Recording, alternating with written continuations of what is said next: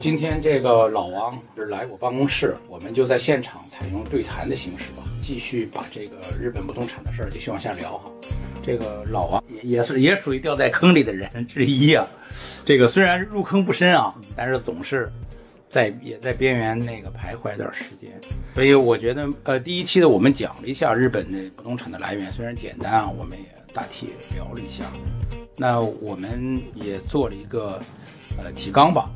算是，嗯，后面我们大大体上有个思路，然后我们今天讲什么了啊？这事儿首先我得还得感谢徐叔大哥，刚才我掉坑里这事儿，没有大哥的话，我应该陷的会更深一些 啊。今天其实我是想，我觉得是这样吧，大哥，就是咱们我作为一个新的移民的角度，可能有一些问题啊，我觉得还是比较有代表性的问题，可以跟大哥交流交流。好的，好的，好哎，然后，嗯，其实我觉得我能决定一直到。认识大哥，然后买物件儿这段时间，其实经历了几个过程。一个呢是我来日本之前，来日本之前呢，当时其实更多的是对于日本生活的一种向往和憧憬，包括孩子的这个上学也好啊，然后未来的这个在日本的这种重新生活、重新开始的这种憧憬也好啊，其实往往把最重要的就是包括置业也好，还是投资也好，其实想的真的是没有那么的深入。嗯为什么呢？我觉得并不是没有把这个问题当成一个重要的问题去看待，而是当时你在国内那个环境，你获取的信息首先来讲是非常非常有限的。呃，就像之前大哥提到的，你往往关注到的或者是通呃能获取到的渠道，无非就是什么小红书啊、抖音呀。知乎啊，就往往是通过这种平台。我觉得之前跟大哥聊的时候，有一点特别好，就是大哥提到了信息的茧房。我觉得之前那个事件，就完全是在信息茧房里。那么第二个阶段呢，就是出来之后，那么你接触到了这个，由于网络的原因啊，更开放了，YouTube 呀啊，Twitter 啊啊，那么接触到了之后，其实。我倒觉得，并不是你真的开始真正了解日本的投资也好，还是房地产市场也好，往往其实又掉入到了另一个的信息茧房。说来根本，我觉得一直到第三个阶段，我觉得其实还是 大哥说的这句话非常重要，就是你自己要破除这个信息茧房，你自己要去努力的去检索信息也好。还是去挖掘一些渠道也好，你还是要通过自己的努力去做这些事儿，并不能单纯的依靠着说中介也好，或者是网上的一些非常片面的信息。我觉得其实这个并不能解决根本问题。这个呢，也是我跟大哥一起做这个小节目的这么一个初衷。其实对于我来讲，就是我能把我经历的这些东西、经历的这些事儿跟大家一起分享。如果说有真的能帮大家。避掉这个坑，或者是如果掉进坑里能早点爬出来，我觉得是一个善莫大焉的事儿。嗯，是是是是这样的哦，呃，是这样啊，这个我我我我我刚才我也讲过啊，我们我们刚进门的时候，我们先聊了一会儿，刚说，我觉得这个呃，再重复一下这个话题哈，我觉得中国人有一个印象啊，这个就是知识啊，嗯，信息啊这些东西不是非常值钱。那么在很多人印象里边，只有物才是一个很有价值的东西。对他不认为这个信息服务是一个很有价值的东西。所以呢，初到日本以后，包括在其他国家啊，包括去讲英文的国家呀，或者讲其他语言的国家，那你语言肯定是不行。即使你曾经学过日语，但是你作为一个当地人去讨论一个问题，这个还是差得很远。呃，那么在这个情况下呢，很多人。舍不得一天花两万块钱去请一个翻译，两万日元啊！我说的以下都是说的日元，就是说他不舍得花这个钱，对，去请一个翻译，他觉得这两万块钱就，哎，非常的，呃，没有价值。那么他大多数人会采用一个什么办法呢？就是找这个中国的中介，然后呢，他跟中介说啊，我要买房子，那中国的中介，中国人的中介通常就会给你提供一个免费的这个。语言翻译服务，但是这个虽然是免费，那免费是最贵的嘛？但是他会把很多信息以他的视角过滤掉，说还是不说，完全取决于他，而不是取决于这个事事实上发生的东西。呃，这个是首先是我们到了一个新的国家，应该花的这笔钱你是没有花的。我现在回想起来，我走过的这些弯路，很大原因是因为这个造成的。就是我其实来了日本之后，我也认为，因为在中国其实它就是这样的一个环境，嗯，就是你作为中介来讲啊，你给我提供信息，这些信息要免费提供给我，然后我自己去筛选，啊，我是花钱的花钱的主嘛，对吧？嗯嗯嗯然后那你就得给我告诉我这些信息，嗯告诉我这些信息，那我去做判断，然后我去决定买还是不买。但是我发现到了日本之后，其实这种方式是完全不对的，就是对应不上。而且呢，就是作为华人来讲，给我个人的感受就是，你来了之后，这个语言的障碍，你用你肯定是一时突破不了的。嗯那么我们这种呢，有语言障碍，那么往往呢，就是你获取的信息呢，就是极其片面的。你通过苏某上去找也好，然后你还是去这个呃中介，然后你接触的中介，你会发现啊，这些中国人的这些中介，嗯，不断的在劝你去买房，希望你尽快的成交。嗯啊，尽快的结束一单生意。嗯，对，这个也是呃，可能是一会儿咱们也会聊到，就是为什么大哥一开始劝着大哥赶紧做我的中介，嗯就告诉我你你觉得我应该买哪套房，嗯结果反倒是大哥给我毙掉了，得有我觉得有十几二十套了吧，差不多。找来找去找来找去啊，就是亲自去看的，可能也得有十来套了。给我否定了。就是其实这个我我估计那个时候大哥可能也是觉得我我新来的，然后哎你先慢慢看吧，你你先你先自己通过实践长长经验。呃，倒不是，呃，是这样，我们呃过呃下一次就谈到这个问题啊，就是说上，其实，在上一集我已经谈到了，嗯，作为一个中介哈、一个中介，其实他一年都拿不到一两个他自己认为可以卖的物件，那么他为什么能卖给你？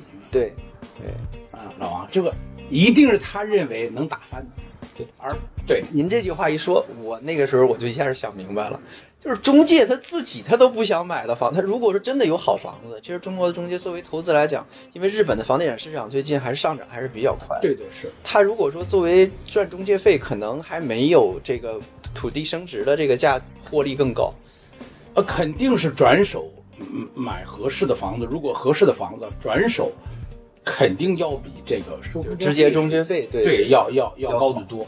因为在中介费是日本是有规定的，这个百分之三加六加消费税，这个是已经是那个天花板了，你不能超过这个。对这个你你就是这样嘛，所以你不能超过这个的，嗯，前提是，我如果想更获利，我只有买了以后再转卖。嗯，但是我们要马上要讲的问题就出来了，中国人把一个日本的不动产交易中的一个叫中间省略的事儿做的非常极致，以至于把它做成了一个非常大的坑。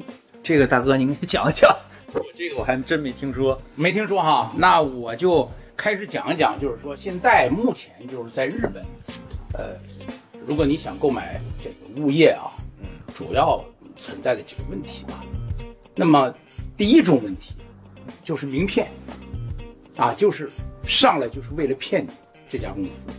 那么具体表现形式是什么样的？这种公司非常有特点，比如说你在东京的池袋、大阪的岛之内，啊，你会在一些杂居楼里边找到一个人的公司，然后这个中介就是一个人租了一间杂居楼里的这个呃小单元，然后开一家公司。这种公司有个特点，第一，它的不动产执照是不是他本人持有的，这都是问题啊。所以，对你要你第一你要看到这家公司的时候，你首先要到这个宅建的协会的网站上去查。这个是一个信息的关键点，得就是如何破除信息茧房，你得自己去动手去查一些信息。对他，当然了，他也会给你个名片嘛。当然你，你也可以跟他索要他的这个不动产这个这个执照啊。任何一个中介都会有一个有一个执照。那么你根据这个他的执照号，那你去不动产网站上，不动产协会的网站去查这个执照号，你会得到几个信息，比如说他的注册地址，他的官方注册地址，他的法法定代表人，然后他的电话号码。如果这三个跟你现在去的位置是对不上的，你大概率是已经落到陷阱里了。那这些人通常会以老乡啊，这个熟人儿介绍的身份啊，对对对，来来应对你啊。中国人被骗第一步就是从这儿开始。对对对，然后他的中介费很可能就说啊，你给我五万日元就行了，无论你交易多大，我就给你盖个章。他说的就是就是这种，但是里边最大的问题在哪？很可能你的定金是没有的，啊，你会交易到一个就是完全不存在的一个物件，啊，对吧？这个原因在哪儿呢？因为日本一般是采用两是就是两级方式，第一是你要去这个交定金，签合同交定金。当然，老王也是 也是最近要买物件啊，你也经历过啊，交定金，把钱交给人家，然后呢，约定一个时间进行最后的交割，把主要的钱转了。这些公司是不会骗你最后一笔钱的，原因在哪儿？因为大家都会带着自己的司法书士嘛，就是一个法律代言人去做交易。对，在这个环节上很难被骗啊，因为毕竟你带着专业专业人士去嘛。那么在定金这个环节上。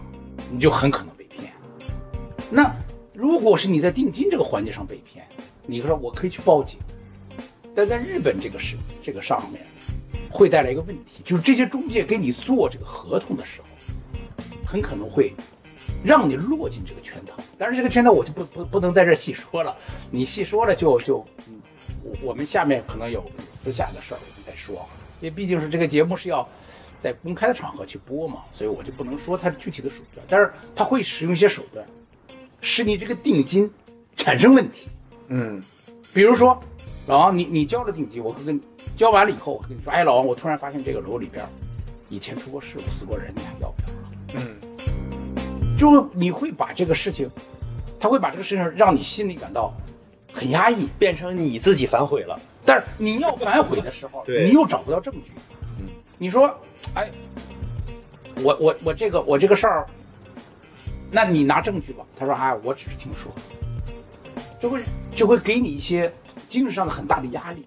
嗯。那么有的人就说：“哎呀，算了，我我确实没法买。”那你自然就放弃了。这真是玩到极致了。对，但是也有一些呢，就是直接的，不是说采用这个办法，就直接就是假的。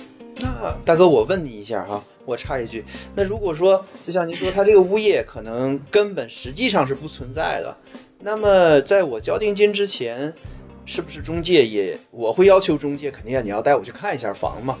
对对吧？那这个房它是怎么呃是怎么方什么样一个方式他去找到的，或者是根本就不存在，或者是这个房根本也不是他的，跟他也没有没有没有任何关系，然后就带我去随便去看一个？那那那现在就存在一个问题。嗯，那您现在要买这这个，要要交易这个了啊？如果你当时去看的时候，你实际上不知道这个楼是谁的，对，确实存在，对吧？我只是当时人家对方的中介给了我们这藤本等等一些东西，对，他手里也是有这些东西的，嗯，没有人委委托他买卖这个房子，嗯，没有人委托他，他只是哎，我听说这个地方有，我手头也是有资料，因为像这些东西都是。在市面上反复，很多人都持有的这玩意儿，嗯，然后他就会会去领，你看，你看是吧？门牌号也对，这房子对，那房主是比如说铃木先生，啊，他要卖，也就是说，其实从这个根本，你你去提前看房，根本是避免不了这个物件儿根本就不在他手里，或者根本人家不准备出售的，这个是避免不了。对，他会拿你的出价的时候重新跟房东谈，这是比较良善的人。就说啊，这已经算是好的了。对我，我比如说那个楼，我先带哎老王你去看了，然后我重新再找卖家，哎，你看你卖不卖？不卖，他说不好意思，人家不卖。嗯，这就打翻你了。这这个是比较良善的，但是有一些，他直接就跟不是说跟房东，就是社会上是有这种人的。因为日本不动产里边有一个叫这个土地欺诈师，就一个职业，这个职业一直存在。它是一直存在的这个东西，包括日本人很多也会被骗，啊，他包括日本的不动产也很多被骗，他会采用这个办法，当然，一般人遇不到的原因呢，是因为你交易量很小的话，他没有必要使用这种手段。大大量的手段就是我上是刚才上述这些，基本上这些公司过个半年、八九个月，最多不超过一年没了。从这个杂居楼上，这他他退租了走了，你再找这些人，只能在微信朋友圈里，可能他突然不在大阪了，他会出现在京都啊！我在朋友圈发现我就职新的京都公司怎么怎么样，你你可能会看到很多中国的这你的中介会这样变化这样变化，在一年或两年之内产生很多次变化，啊，这个其实也就是这个基本上就属于名片了。啊啊，但是您说的这些都是中国人的啊，对对，呃，日本的公司很少这样，呃，这是名片啊，那么名片好躲呀，我刚才已经说了，你你只要别去杂居楼，你你你访问一下这个宅地协会的网站，你去看一下这些这个执照是不是注册在这儿啊，他法人是谁，基本上可以避坑啊，嗯，这个相对来说这个。比较好，但这些人骗的人基本上都是老乡。嗯，对，就是往往其实并不是通过什么正规的这种公司这种形式啊，没有没有没有没有。我我现在再说一下哈，就是说我我们这个就是暗坑，这个就有点小技巧了。那么现在暗坑，我我个人啊，我个人这个，我个人这个。看到的吧，主要可能有三个类型。老王，你就曾经遇到一个类型啊。第一种类型就是物业带生意，对，物业带生意这个是目前中国中中介做的最多的。比如说买个破户建，让你做民宿，对，一栋公寓楼，哎，我盖一栋公寓楼，拆分了让大家去做酒店。啊等等啊，采用这些模式。那么比较有有比较著名的就是去年前年，在在大阪出了一个大事儿啊，很多中国人掉了坑里，叫风风某风 公司啊，某风株式会社啊，这个一一个一个上海人，他做的这个就就很大。但是你说他本意是要骗这个钱不一定，但是他是使用了这高杠杆，那么疫情导致的所有的这个。酒店，它就没有营业嘛，所以它自然这个杠杆就破了。但是带来个问题，它的最大的问题在哪儿？这就说到一有一个投资上的陷阱，就任何一个投资发起人不能做资金池，做资金池的这公司基本都是骗子。什么叫资金池呢？就比如说老王你要买一个物件，嗯，那么你花了钱，你对应的是什么？对应的不是这个物件。对我，我其实我应该对应的，我要的就是这个房子嘛，或者是这片土地嘛，是吧？对啊，你你是有这种理解，但是这个土地和房子怎么能表示是你持有的呢？嗯，那是那个问题。这个问题就是政府给你的背书，对不对？对，这个在日本叫一个藤本的东西。你这个你这个很快，呃，下周呃本周你去交易完了以后，你会得到你的新的房本。对，就是不断的信息登记。然后那个，你的新的藤本，啊，是注册了，从这房子盖起，你是第第几几任这个房主啊？对对对，你你是怎么你是怎么持有的？你贷没贷款？表现的很清楚。这个就是首先是你要做这个东西，这个是政府给你的背书，那么才能证明这个东西是你的。那如果我们政府没有给你背书，或者没有办法背书的情况下，那你把钱给了。那不就成了资金池了？嗯，对，成租房了？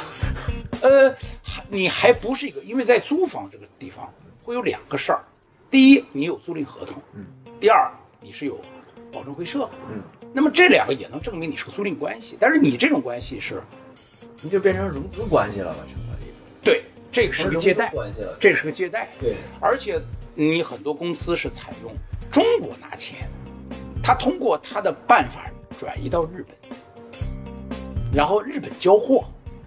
由于两个国家法律是有很大差异的，所以即使你被骗了，最多哈，最多你最好的办情况是被认定是借款，嗯，而不能被认定是诈骗。对，就这个是比较麻烦。因为在日本你也知道，借款这个事儿就是你能还就还，你不能还你就不用还，那你个人破产嘛，对，是吧？所以，那么这个问题里边，刚才我我举个例子啊，这大阪这家公司，它很多客户是在中国，中国的房地产代理收着人民币，日本交货，就是根本这个业主、买主根本就没有来日本。呃，而且东西根本就不是你的，因为为什么不是你？他没法给你弄呢？因为这些所有的东西他已经采用了抵押的形式，抵押给日本的金融机构了。嗯，他实际上是没有权利在解压的之前转卖给你。哦，那这个，嗯那中国这边的，在中国的这些买家，他自己不清楚，最起码来讲，我我交易房产，我要我要有房本儿，就是咱中国人理解，我要有这个房本儿。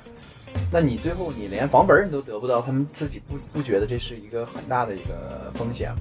嗯，他他也会疑虑，但是最主要的是高利。高回报，嗯，那我百分之十的回报，百分之八的回报，那你买不买？对，就迷失双眼了。对吧啊？这个这个就是有一句有一句话嘛，你你要人家的利息，人家想要你的本金，对，就是这个就就是 目前出来最主要的，就资金池的问题。这是第一啊，就是说你如果没有政府背书的情况下的交易，这个就是一个骗局，你绝对是不能参与这。所以说，第一，首先来讲，这个房子要真实的；第二，你得能得到这个成本，对最前提。对，前两天呢，这个呃，就是那个马骏嘛，就是那个推特上叫关西马公啊，这个也是咱朋友嘛，呃，他过来了，呃，然后跟我说，哎，他上海的一个这个呃老兄啊，六十多岁一位一位 C 先生啊，我就不说什么姓什么了，他是通过国内一个叫链家的公司，嗯，在国内交了大约一千多万、一千两百万人民币，在日本买房。链家是收了他一千两百万人民币，安排了链家在日本的公司在大阪叫链家日本去接收这笔款。嗯。接收这笔款以后，给他两个物件，这两个物件我先不说它的应该价值多少钱，这一千二百万人民币在中国付了，日本这边儿整个费用可能才一亿多，按照当时的对价的话，最起码也应该就是折合日元的话，应该在两个多亿，两个多亿。对吧？但是呢，他只提供了一亿八的物件给他，最后这几千万没了。这家日本是在大阪，这家公司据说现在也没了。嗯，就是说，这位先生就是说，开始的时候就会损失一大笔钱。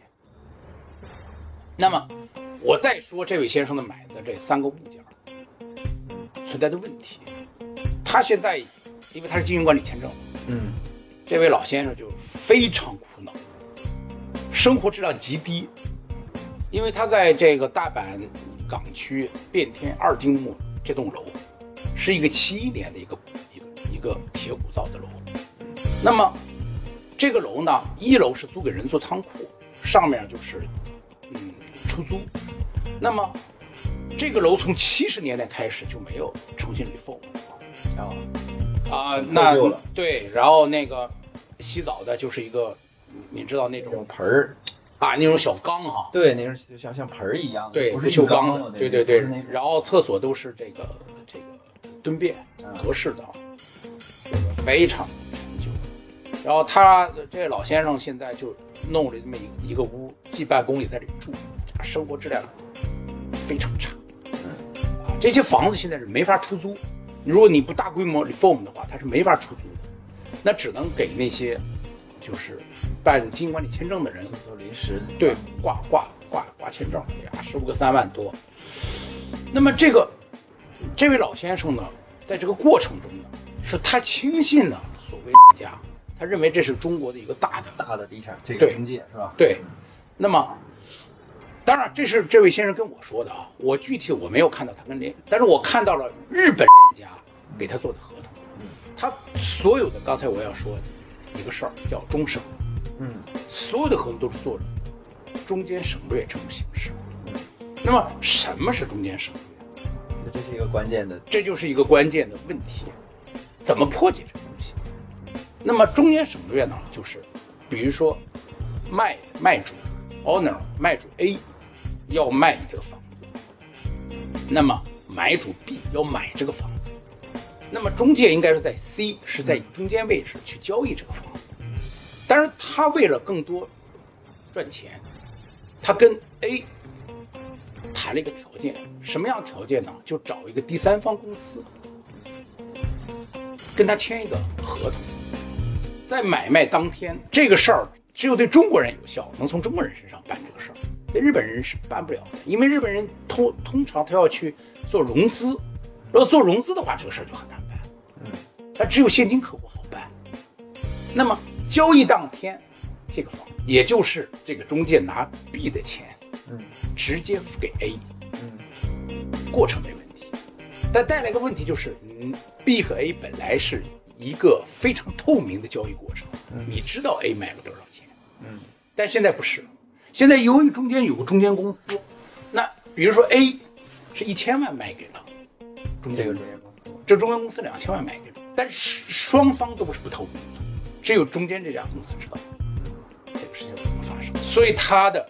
合同跟他签买卖合同那家公司，跟藤本上的原房东不是一个，不是一样的。对，所以他的交他的那个买卖合同就会上面底下就语栏写的很明白，写的非常清楚。这个持有人跟卖主不是一个人，对，有这个选项。这有点像这个进货卖货的这么一个中间这么倒了一手。那他这个就是所有的这些法律责任中间中间全都省，这个中介公司全都省略了，对，没关系了。对，最主要的是里边差价就差价太高了，对啊，所以那位那位先生啊，我看了他的那个评价证明，我使用我们的那个测算系统，我输进去以后，大约他只有百我们的百分之五十的价格，也就是说他溢价一倍以上去买了这个东西。因为我如果说他手。拿着一千两百多万人民币到日本来做经营管理签证，其实他的生活应该是非常好的。对他的品质现在很差，这位这位先生精神也也很差。嗯，我估计他大概率的是会掉入另一个陷阱。我就用这个案例啊，我我我我现在在说这个这个他们的这个营业营业技巧吧，说营业技巧也好，说是挖坑技巧也可以啊，就是他很快就会掉入另一个陷阱。所以这位那个这个马俊啊，那天带我去了以后聊了以后，我就感觉很不好。他三个物件都是这种情况，都是中间省略，而且它价值都很低。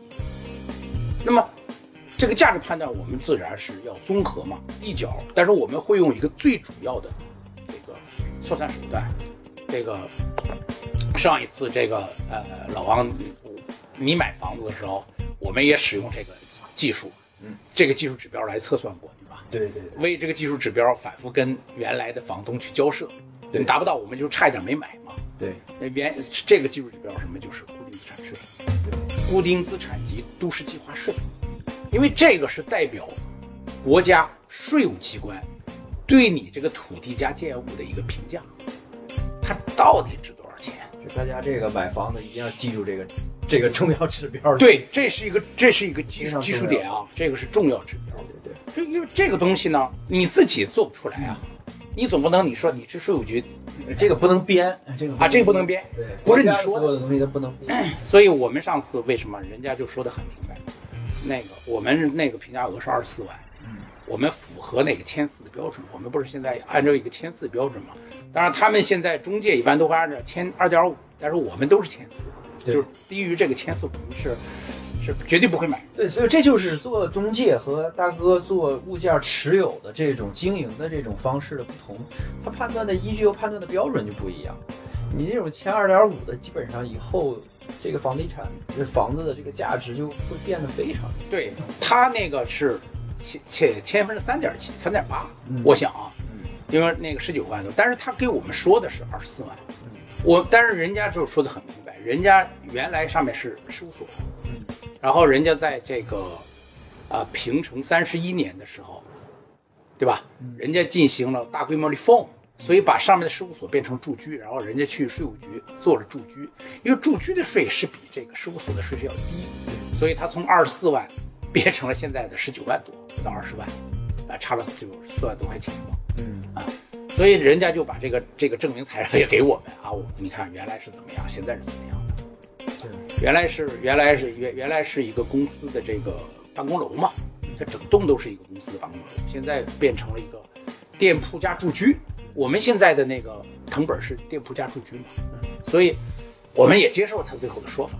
虽然这个东西实际上对我们的收益是没没有影响，但是我对我们的持有这个物件的它本身价值是有影响的。对你判断这个价值是非常重要的一个指标。对，所以如果将来如果是这个我们不动产取得税，你如果想给国家多做贡献的话，你还可以变成这个事务所，那肯定是就就就你交的税高了，交税高了嘛，因为它这个这个商业跟住居它不不是一个税率，嗯，所以我们从我们的案案例上就说明这个事儿啊，这个这位这个上海这位先生，那天我跟他聊了以后，他直接就拿出他的卖，就是他买入的价格，然后拿他的评价证明，他算了一下，当时他就愣在那儿了，嗯，他的这个比例只有千分之一点二，那太低了，对吧？对，那那那中介那关都过不去了。那那就是说明我们，他说他买的物件比我们要收的话，起码要贵三倍。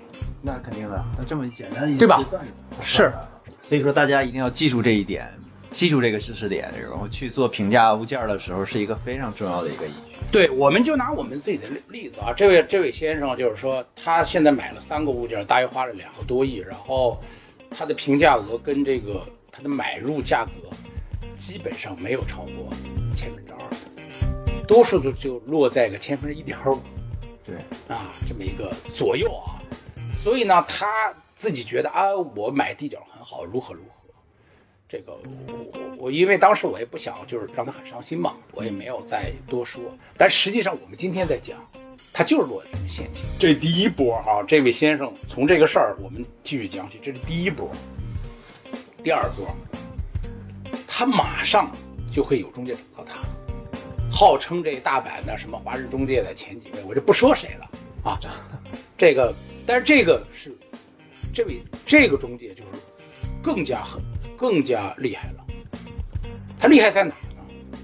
因为这个这这位上海这位老先生来来的时候呢，他实际上个人是不能贷款的。嗯，因为在日本，一般你需要贷款的话，正规金融机构啊，通常要求你是永住或者日本籍，你的那个取缔。对，这是第一啊，正规的啊。那么你不是的话，你最低你得有三年报，就说你公司得开三年，有三年的营业记录，你不能有这个太大的这个缺陷啊。说字啊，对啊，你吃字了，或者你你外边有很多负债，他是不会贷给你的。反正人家是要考察你这个东西，就是你你有三级报，然后基本上你这个身份也很重要，代表代表者的身份。但是有一些金融机构，你比如像像那个三井信托这家公司，这这这家公司，他就不要求你有这个永住和这个日本籍，但是他会给你收很贵的这个利息，利息，嗯，比如说四点几、三点几啊，根据跟中国的利息差不多了。对，他会给你在日本这就天价了嘛，因为日本的大手的去一般的去贷款啊，或者正常的，一般一点六啊到二吧，对，一般就是二以下吧。这个商业贷款，我说的商业贷款啊，不是这个个人住住住宅贷款啊，个人住宅贷款就是几乎就算没有嘛那就更，对对对，所以呢，呃，他一般就是就有这么几家。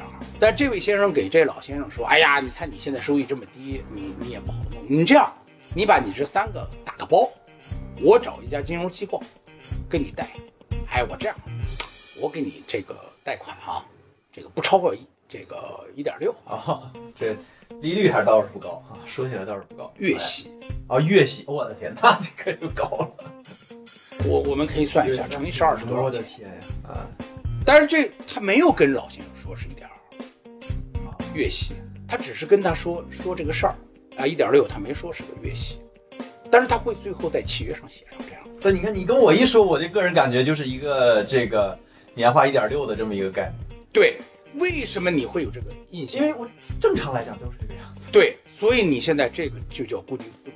对，这正常来讲都是这样。你的法律文件你看吗？你将来给你一个法律文件，你看老王当年为什么你第一次来的时候，就是哎呀，我能买个省很省劲儿的事儿去弄，那些法律文件你是没看的。对，为什么你你也最后落到这这这里边？就大量的法律文件你是没有读的，对吧？因为太厚厚一本嘛。你你感觉第一，你日语可能会会比较麻烦；第二呢，你会觉得，呃，就是正规的法律文件怎么会有有有这种有这纰漏呢？对，就是觉得就很正常嘛。是，所以这位老先生如果上了他的套，那么就会以年利率大约在个十八左右去在这一块，那太高了。那你肯定是 cover 不掉这个你的收入的。那不可能啊！那么怎么可能？几年以后？你这东西就会被，因为这些公司不是正规的金融机构啊，它是一个财务公司，它人家就会通过法律手段把你房子收了，就收了。因为他评估的时候，大约只能给你三分之一的价格，一半价，他他大大概率会按照这个评价证明上的这个数字去给你签合约。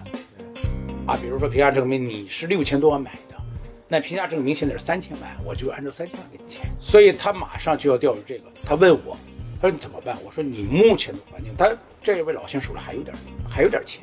我说你一分钱不要再花了，你的现金全部留住，不要再往外付。那么你需要做的有两个，第一，找个好的物业管理公司。你现在给你这些所有的物件要做个评估，你是需要小规小范围的 reform，还是需要怎么样调整？你赶紧便宜价它全租出去，你获得足够现金流。你现在就把这个损失降到最小，对，这就是你应该干的。你再找一个像你像这个马俊这样的就是熟人吧，这个做这个工程的，那你再去啊进一步的去这个搞小规模装修修，对，起码你的价格还还能可靠一点。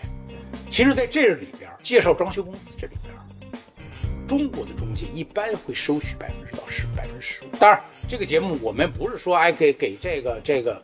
马骏啊，马工去介绍介绍活啊，就是说他跟这位老先生起码是熟人嘛，老乡，我觉得还能可靠一点，报价呀，对，能可靠一点。所以在这个问题上，他现在应该按照这个思路去做。那么我就停在这儿，然后尽量的收取现金回来。我过一两年我再看吧，因为你已经的损失你没法短期内去挽回。这位老先生呢？他的想法也也很也很奇葩嘛，就是哎，我再来新人，我就把新人再忽悠进去，我过加加钱，我少我少赔点才卖给新人。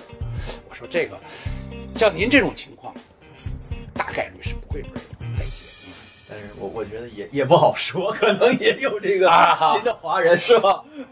啊，当然这这这个就是这个就是题外话，我也我也希望这这老先生能解套啊。对。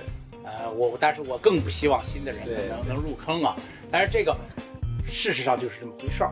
我这是我最近这一个月，有人就是请我去看了看这个东西啊。我看到的是，这是另外一种坑，对，就是国内付钱，日本买房，人不在，甚至你人在也没用啊。老王，这个东西根根本不是他在不在日本的问题，是你整个的这个信息。对你来的所有人，其实都是托，包括每天开阿尔法领着你看房子的，对，然后哎，他给你介绍的所谓朋友来吃饭的，对，啊，其实都是都是托，就就你就你是中间那人，对，因为你你用一个周两个周以后，你实际上自己会迷失掉自己人嘛，对吧？特别在一个语言不熟悉的环境，你只能依靠这些人。好，那因为时间的原因啊，今天和大哥聊天的内容呢，先分享到这儿。那么我们下一期节目将继续分享，在日本购置不动产的过程中会有哪些骗局产生。